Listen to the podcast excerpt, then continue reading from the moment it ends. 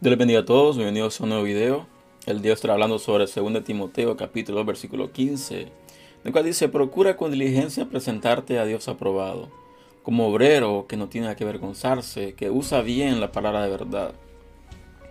Este texto nos hace referencia de cómo debemos presentarnos ante Dios y también eh, cómo debemos utilizar la palabra de verdad. Eh, muy a menudo observamos cómo eh, ciertas doctrinas o ciertas personas toman los textos bíblicos de manera equivocada o toman posturas erróneas en base a ciertos textos bíblicos.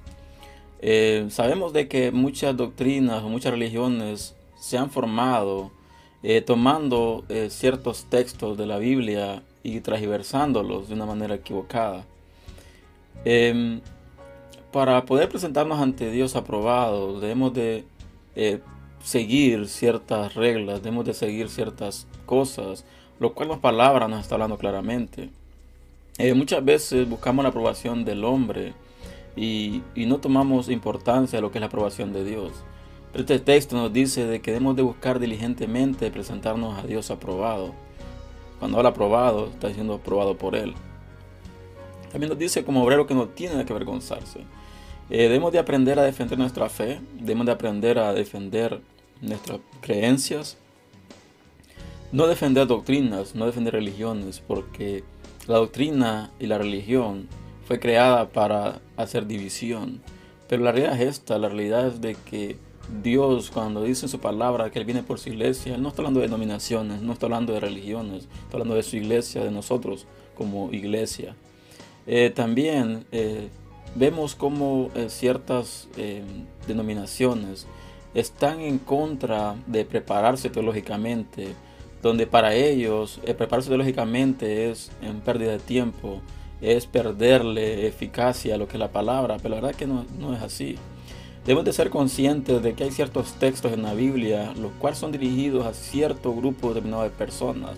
Hay muchas cartas a las cuales Pablo escribió y fueron dirigidas a ciertas iglesias que estaban afrontando problemáticas diferentes. Pero hoy en día tomamos muchos textos y lo hacemos propios y con ese afán eh, de defender nuestra postura, de defender nuestro pensamiento, lo que estamos haciendo es transversando la palabra.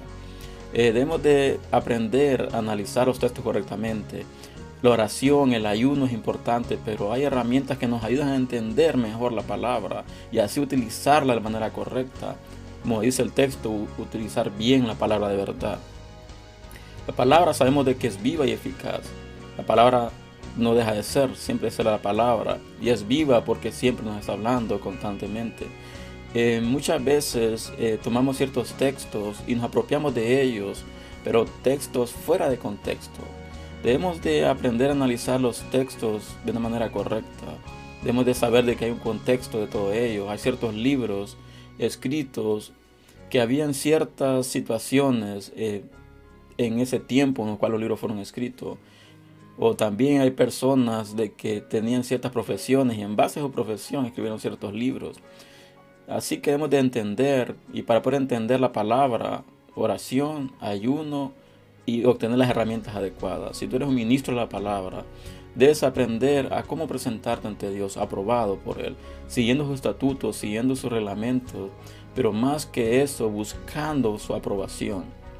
Una aprobación de que muchas veces va en contra o es totalmente diferente a la aprobación del hombre.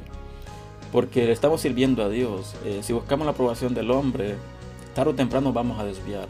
Así que si tú eres un ministro de Dios, un ministro de la palabra, un hijo de Dios, que está buscando constantemente la aprobación del hombre, déjame decirte de que vas por un mal camino. Busca la aprobación de Dios. Sea un obrero que no tiene de qué avergonzarse y que utiliza bien la palabra de verdad. Si este mensaje de Dios para tu vida, compártelo. Les espero el fin de semana y que Dios les bendiga.